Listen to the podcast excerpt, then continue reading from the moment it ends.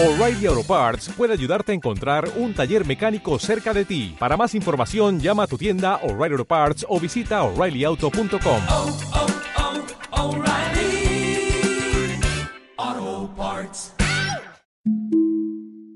Cinco minutos con Enrique Durán. El panorama parece imposible ahora para Alejandro Toledo, un hombre que resultó providencial en su momento, pero terminó convertido en protagonista de otro capítulo triste de la política peruana. Las últimas informaciones parecen confirmar lo que se empezó a conocer el viernes 3.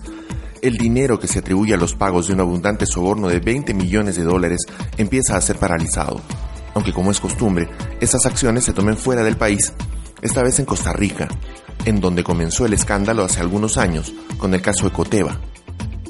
Son 6 millones y medio de dólares el monto detenido en una cuenta inscrita a nombre de Joseph Maiman, cuyo papel en este asunto resulta gravitante.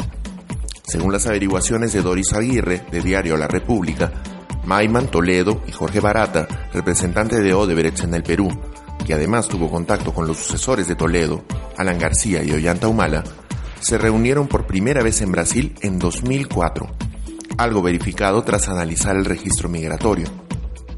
Todos estos datos parecen irrelevantes, pero en realidad van cerrando el cerco alrededor de un Toledo desaforado como cada vez que se lo acusa de alguna maniobra oscura o un comportamiento inapropiado.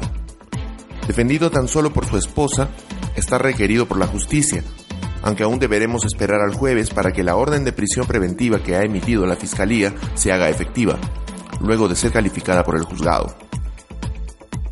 En medio de la debacle de uno de los personajes centrales del proceso histórico que acabó con el tercer gobierno de Alberto Fujimori, la otra parte de esta historia viene de sus partidarios y de la sociedad que han establecido con el partido aprista. Personajes visiblemente ligados con el Fujimorismo en redes sociales como Carlos Raffo o Mar Munier, o sus dirigentes históricos encarnados en la presidenta del Congreso, Luz Salgado, han intentado utilizar la desgracia de Toledo para reivindicar a su líder encarcelado. Los apristas, por su parte, intentan separarse de las investigaciones que hasta el momento se mantienen cerradas en torno a Jorge Cuba, el ex viceministro del segundo gobierno del APRA, que no es reconocido como militante ni como persona cercana al poder, y que aparentemente ha decidido sacrificarse acogiéndose a la colaboración eficaz mientras se declara responsable de todo el asunto, según se ha conocido en los últimos días. Falta aún saber la relación entre Ollanta Humala y su esposa Nadine Heredia, en este caso, mientras se inicia una investigación sobre la fracasada concesión del gasoducto surperuano, en cuya negociación participó la anterior primera dama. Estas últimas pesquisas son guiadas por las declaraciones de Barata, quien ha afirmado que se reunió con todos los candidatos presidenciales con alguna viabilidad durante la campaña de 2011. Esa afirmación de abril de 2016 se vuelve más interesante en este momento, cuando el funcionario de Odebrecht se acoge a la colaboración eficaz y se cita incluso al presidente Pedro Pablo Kuczynski para declarar sobre el caso. No es tan simple el panorama que ha dejado tras de sí el inicio de lo que se empezó a llamar en un comunicado emitido por IDL Reporteros el último 31 de enero, el dramático desenlace del megacaso de corrupción.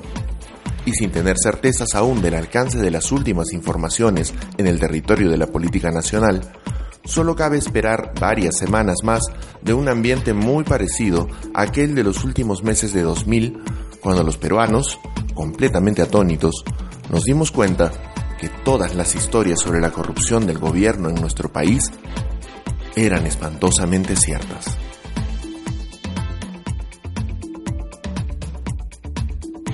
La pista original de 5 minutos es Breaking News de Cleric. Más información en jamendo.com.